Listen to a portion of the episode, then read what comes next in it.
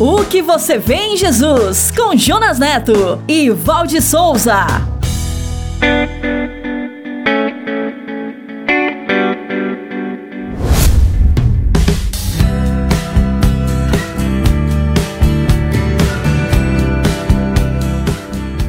Olá, está na hora de mais um episódio da série O que você vê em Jesus. Obrigado por estar conosco, sejam bem-vindos, seja bem-vinda, Val. Olá, Jonas, e um olá especial para todo mundo que nos ouve agora. Sabe, Val, esta série é uma jornada para responder a pergunta: O que eu faço para herdar a vida eterna? E esta pergunta já foi feita por muitas pessoas, de todas as classes sociais e econômicas, e inclusive por você. Por isso é que podemos dizer que a sua resposta tem tudo a ver com o que você vê em Jesus. Se você quiser nos conhecer melhor, rever e compartilhar este episódio e os demais, acesse o site podcast.soboasnovas.com.br. Estamos também no youtube.com.br soboasnovas, no Spotify, na Apple e no SoundCloud. Então é só acessar, assinar nossos canais e compartilhar. Antes de ouvirmos o episódio de hoje, chegou a hora da série Minuto com o pastor Paulo Matos. Chega aí, pastor, hoje com o tema Seleção. Um minuto com o pastor Paulo Matos. Algumas pessoas se submetem a, uma, a um encontro para confirmação dos seus talentos. Quando você vai arrumar um emprego, tem aqueles gerentes, diretores de RH se for de um cargo de gerente para baixo, o gerente cuida. Caso não, vai para a mão do diretor geral. E ele tem que saber quem é você. Então, eles fazem muitas perguntas. Pede para você escrever para ver se o seu português, se a sua língua está perfeita, se você for um bom aluno na, nas regras de gramática. Então, eles começam a analisar. Aí, o que, que acontece? Não quer saber se você é sofredor, ele quer saber se você é competente. E o Celso, que é qualquer pessoa lá, ele seleciona tudo, do menor ao maior do pobre ao rico, do ignorante ao inteligente. Viva o céu! O que você vê em Jesus?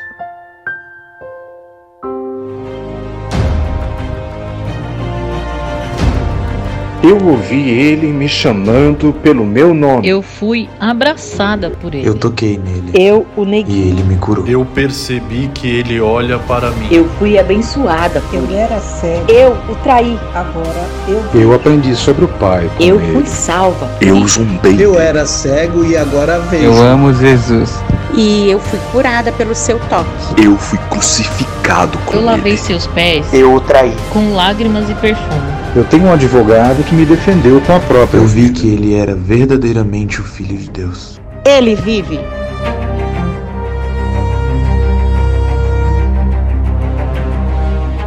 O que você vê em Jesus? Esta jornada é sobre o Evangelho. O Evangelho como você nunca viu antes.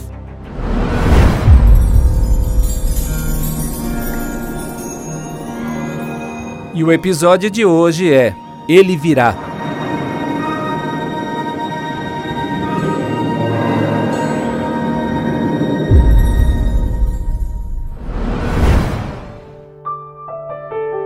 Ei, irmão, já passamos do ano 2000.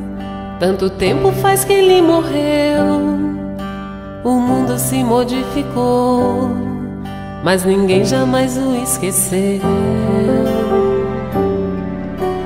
Eu sou ligado no que ele falou, sou parado no que ele deixou.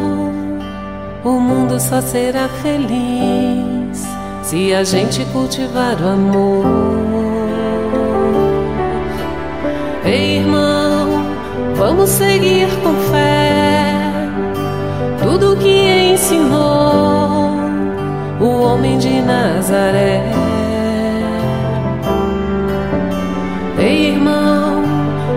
Seguir com fé tudo que ensinou o homem de Nazaré.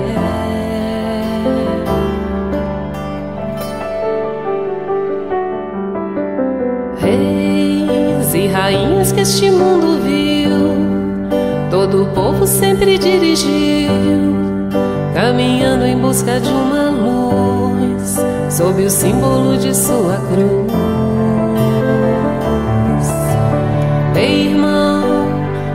Seguir com fé tudo que ensinou o homem de Nazaré. Ei, irmão, vamos seguir com fé tudo que ensinou o homem de Nazaré.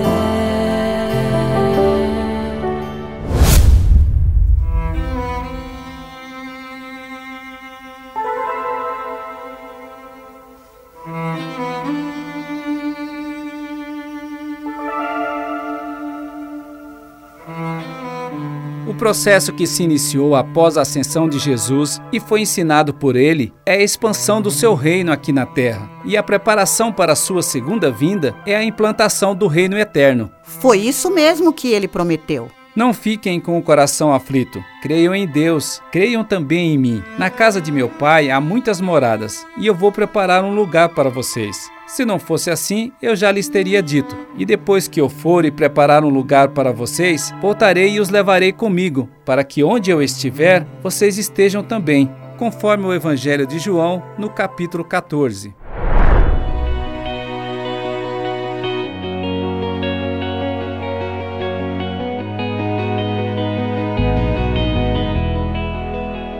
A preparação para o futuro é o grande desafio da caminhada do cristão. E o mestre da Galileia deixou um ensinamento muito profundo sobre isto na parábola das dez virgens, escrita por Mateus no capítulo 25.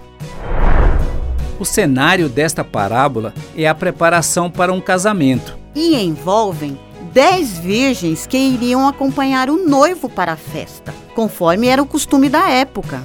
Elas então prepararam suas lamparinas e saíram para se encontrar com ele. As lamparinas serviriam para iluminar o caminho do noivo até a casa da noiva. O problema ocorre porque cinco delas foram imprudentes e não levaram óleo suficiente em suas lamparinas. No entanto, as outras cinco foram sensatas e levaram óleo de reserva.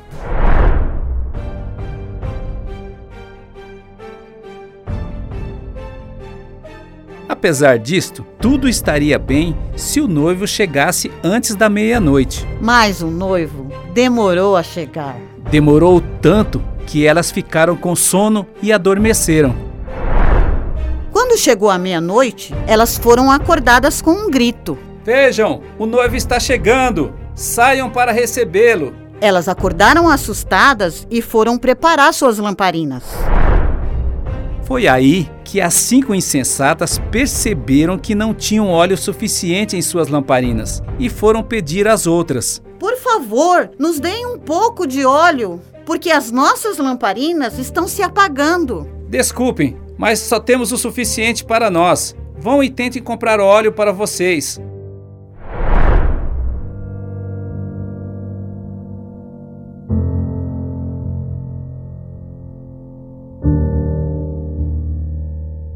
Enquanto elas estavam tentando comprar o óleo, o noivo chegou. Assim, as cinco que estavam preparadas acompanharam o noivo até o banquete de casamento. E depois de entrarem, a porta foi trancada. Passado algum tempo, as outras cinco finalmente chegaram e encontraram a porta fechada. E do lado de fora gritaram: Senhor, Senhor, abra-nos a porta, deixe-nos entrar. Desculpe, mas eu não conheço vocês. E no final da parábola, o mestre reforçou: Vocês devem ficar atentos e vigiar, porque vocês não sabem quando o noivo vai chegar. Este relato está em Mateus, no capítulo 25.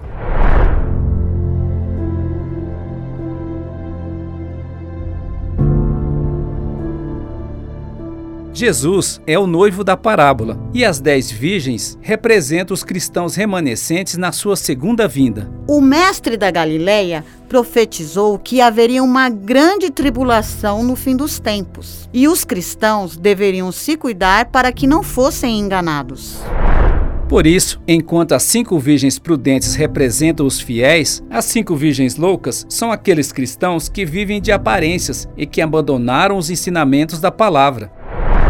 Todas as dez eram virgens, ou seja, todas elas eram religiosas. Mas a religiosidade não é o bastante. É preciso o azeite. É o azeite que representa o Espírito Santo, o Consolador enviado por Jesus. A luz de quem estiver conectado com ele não se apagará. E isto é algo pessoal, não dá para dividir com ninguém.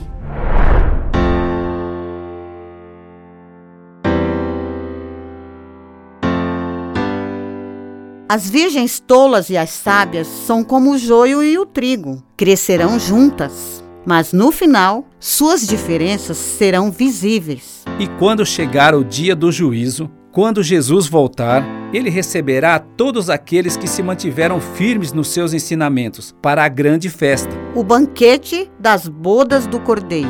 E então a porta será fechada. Por isso o mestre alertou. Fiquem vigiando, porque vocês não sabem o dia que o Senhor virá. Portanto, estejam sempre preparados. Ele virá quando vocês menos esperam. Assim narrou Mateus no capítulo 24. E quando ele voltar, muitos dirão: Senhor, Senhor, nós profetizamos em teu nome, nós expulsamos demônios em teu nome e nós realizamos muitos milagres em teu nome. Eu não conheço vocês. Afastem-se de mim, vocês que vivem de aparências e só fazem coisas para se enaltecer. Este relato está em Mateus, no capítulo 7. Poderoso, nunca falhará. Maravilhoso Deus, mais que buscamos, mais que pedimos, grandes coisas faz. Ressurgiu e a morte venceu. Nosso Deus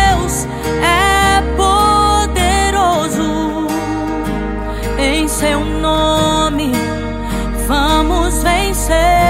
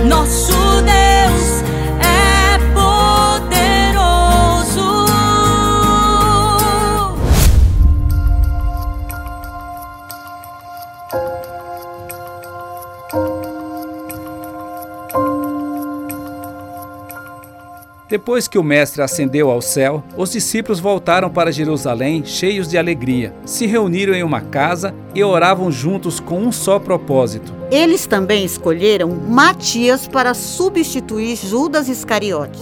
E reunidos com eles estavam algumas mulheres: Maria, mãe de Jesus, os irmãos dele e cerca de 120 discípulos.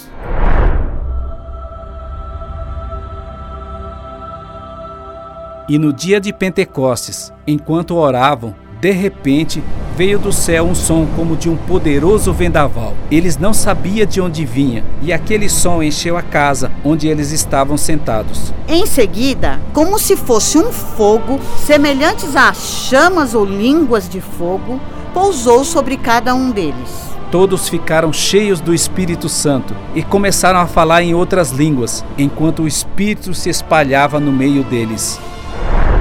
Haviam naquela época muitos judeus e peregrinos do mundo inteiro que viviam em Jerusalém. E quando as pessoas ouviram aquele som e as vozes, correram até lá para verificar o que estava acontecendo. Ao ouvirem eles falando em sua língua materna, ficaram admirados e espantados. Como isso é possível? Esses homens são galileus. Como é que podem estar falando em tantas línguas diferentes?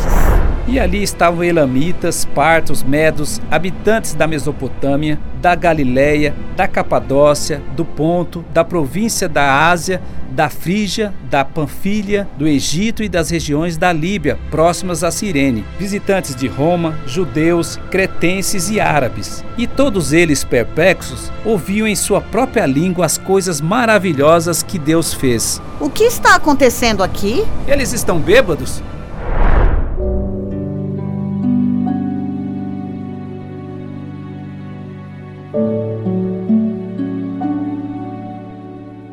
Pedro tomou a palavra e pronunciou ousadamente: Ouçam com atenção todos vocês, povo da Judéia e habitantes de Jerusalém. Escutem o que eu vou dizer. Essas pessoas não estão bêbadas como alguns de vocês estão pensando, porque são apenas nove horas da manhã. Pelo contrário, o que vocês estão vendo foi predito há muito tempo pelo profeta Joel. Nos últimos dias, o Senhor derramará seu espírito sobre todo tipo de pessoa. Seus filhos e suas filhas profetizarão. Os jovens terão visões e os velhos terão sonhos, até mesmo sobre servos e servas, e eles profetizarão. Mostrarei maravilhas no céu e sinais na terra, mas todo aquele que invocar o nome do Senhor será salvo. Ouçam todos: Jesus, o Nazareno, enviado por Deus, realizou muitos milagres, maravilhas e sinais, como vocês bem sabem. Ele foi traído e entregue conforme era plano de Deus. E vocês, judeus, com a ajuda de gentios que desconheciam a lei, o pregaram numa cruz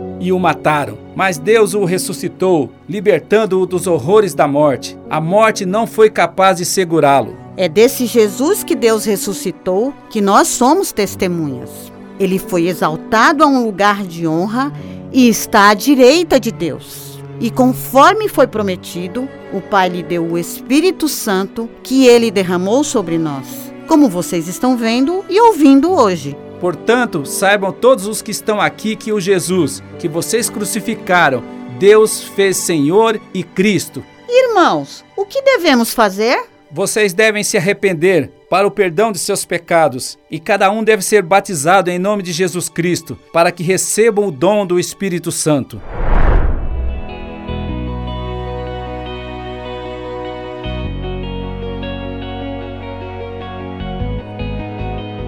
Naquele dia, cerca de 3 mil pessoas ficaram convencidas com as palavras de Pedro. Foram batizados e passaram a se dedicar de coração ao ensino dos apóstolos, à comunhão, ao partir do pão e à oração com eles. Todos ficavam admirados com os sinais e maravilhas que os apóstolos realizavam. E aqueles que criam e se juntavam a eles, compartilhavam o que possuíam, vendiam propriedades e bens e repartiam o dinheiro com os necessitados, e adoravam juntos no templo diariamente. Havia grande alegria e generosidade em suas reuniões nos lares. E eles comiam e louvavam a Deus juntos. O povo da cidade apreciava o que via e a cada dia o número deles aumentava, com aqueles que o Senhor lhes acrescentava, conforme está narrado em Atos capítulo 2. Estava começando a maior revolução de todos os tempos. A partir daquele momento, pelo poder do Espírito Santo, o mundo seria colocado de cabeça para baixo diante dos ensinamentos do Mestre da Galileia. E a história seria dividida entre antes e depois do Cristo vivo. Vocês receberão o poder do Espírito Santo, e quando ele vier, vocês serão minhas testemunhas em toda parte, em Jerusalém, em toda a Judéia e Samaria, e até nos lugares mais distantes da terra. Narrado em Atos capítulo 1.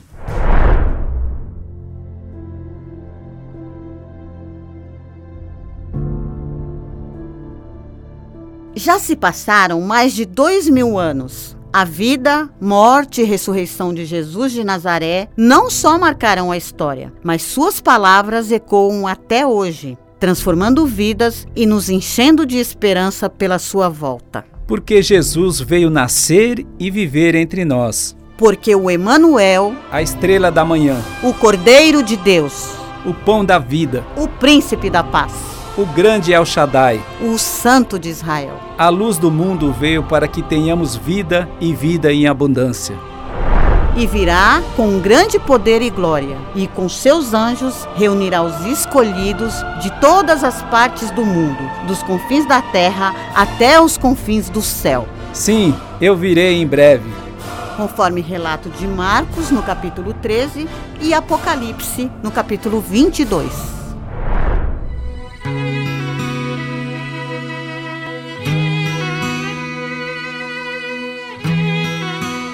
O que você vê em Jesus?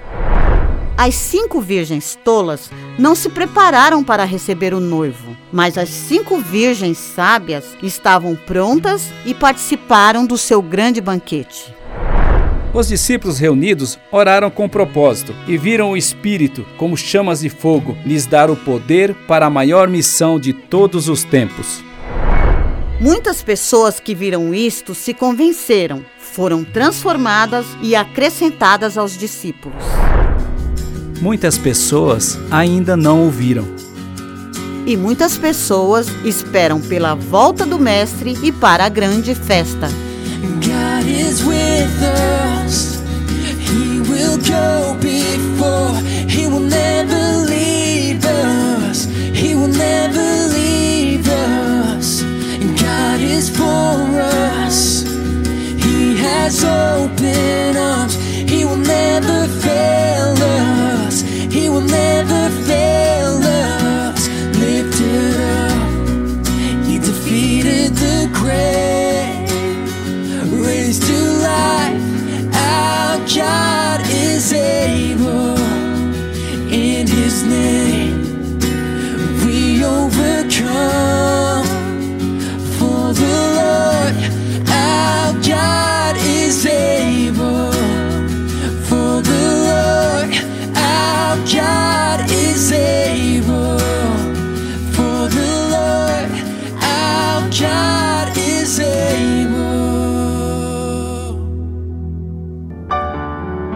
O que você vê em Jesus? O Evangelho como você nunca viu antes.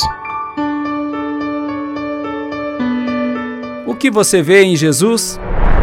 No próximo episódio, veremos a resposta para as grandes perguntas: O que você vê em Jesus? E o que eu faço para herdar a vida eterna? E veremos também que a oportunidade de transformação ainda está disponível para todo aquele que crer. E você? O que você vê em Jesus? O que você vê em Jesus responderá à grande pergunta: O que eu faço para herdar a vida eterna? Esta jornada é sobre o Evangelho. O Evangelho como você nunca viu antes. O Evangelho como você nunca viu antes.